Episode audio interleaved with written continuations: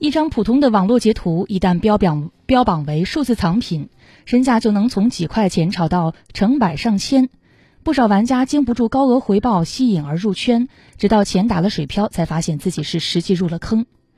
最近，记者从安徽省合肥市公安局获悉，这样的电子诈骗需要大家去警惕。